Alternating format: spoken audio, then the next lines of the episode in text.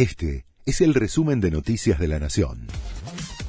La Nación presenta los títulos del viernes 29 de diciembre de 2023. El gobierno le dará un bono de 55 mil pesos a jubilados en enero y febrero.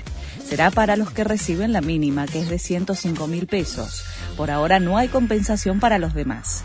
Hasta que se apruebe la ley ómnibus en el Congreso, seguirá rigiendo la fórmula de movilidad jubilatoria actual, que dio un aumento del 20,87% desde diciembre hasta marzo, cuando debería definirse la siguiente suba.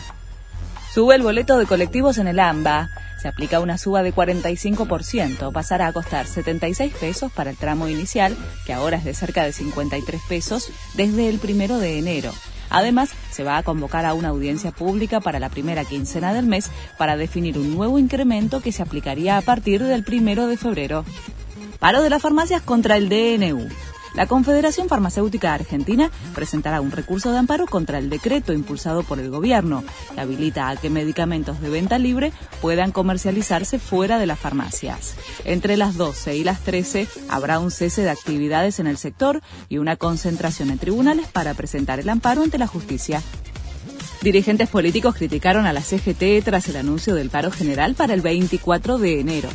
Durante cuatro años, cero paros, con 894% de inflación acumulada. 19 días del nuevo gobierno, anuncia su primer paro. Una vergüenza, opinó Diego Santilli. Dormidos durante cuatro años y ahora declaran paro general. Más golpistas no se consigue, señaló Paula Oliveto de la coalición cívica ARI. La ANSES dispuso que Cristina Kirchner no podrá cobrar el millonario retroactivo que reclama.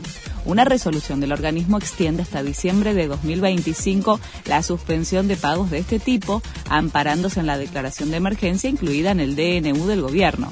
El reclamo de la expresidenta es por el periodo en el que se mantuvo suspendido el pago de una de sus dos asignaciones vitalicias de privilegio. Este fue el resumen de Noticias de la Nación.